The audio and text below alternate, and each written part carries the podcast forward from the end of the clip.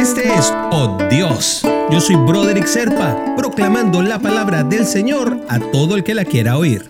El devocional del día de hoy nos lleva hasta Mateo, capítulo 16, versículo 24. Entonces Jesús dijo a sus discípulos, si alguno quiere venir en pos de mí, niéguese a sí mismo y tome su cruz y sígame negarme a mí mismo. Vaya, qué cosa tan complicada en este mundo donde el Instagram, el eh, TikTok y todas esas redes sociales como Facebook nos invitan cada día más a salir más, a vernos en pantalla, a convertirnos en una especie de grandes estrellas de nuestra propia televisión. Aunque nos vean cinco personas, aunque nada más nos vea nuestra familia, terminamos creyéndonos y haciéndonos crecer el ego de que somos realmente importantes. Y algunos llegan a ponerse el remoquete de influencer.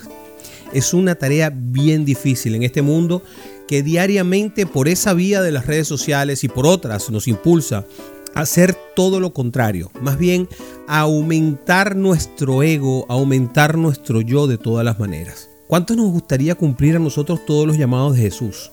¿De verdad estamos comprometidos a ello o aceptamos que se nos tiente y dejamos que se nos tiente a desobedecerlo?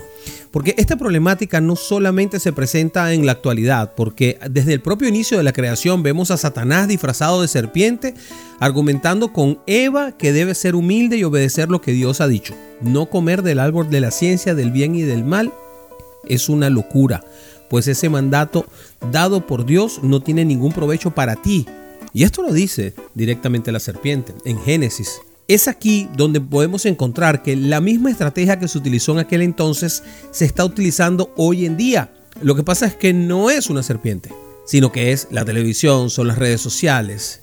Es un complot que está dirigido a tratar de destruir la familia. Por eso es importante el negarnos a nosotros mismos, pues el negarnos a nosotros mismos implica que nuestra vida de humildad y obediencia es posible.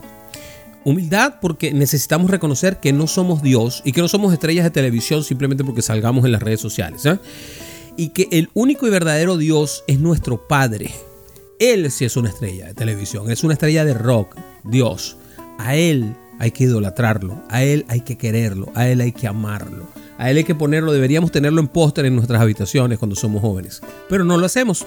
Nosotros necesitamos ser direccionados, pues como dice la palabra, sin Él nada podemos hacer, pero también requerimos ser obedientes a la palabra, porque con ella lo que hacemos es tomar nuestra voluntad humana y sujetarla a la voluntad de Dios, que es buena, agradable y perfecta y tenemos que creer firmemente en lo que Él nos ha pedido y que eso es bueno para nosotros. Hoy en día el mundo se burlará de todos aquellos que estemos dispuestos a negarnos a nosotros mismos por obediencia a Dios, tal como le pasó a Jesús. Se burlaron, lo humillaron, lo maltrataron, lo torturaron, lo vejaron y lo asesinaron.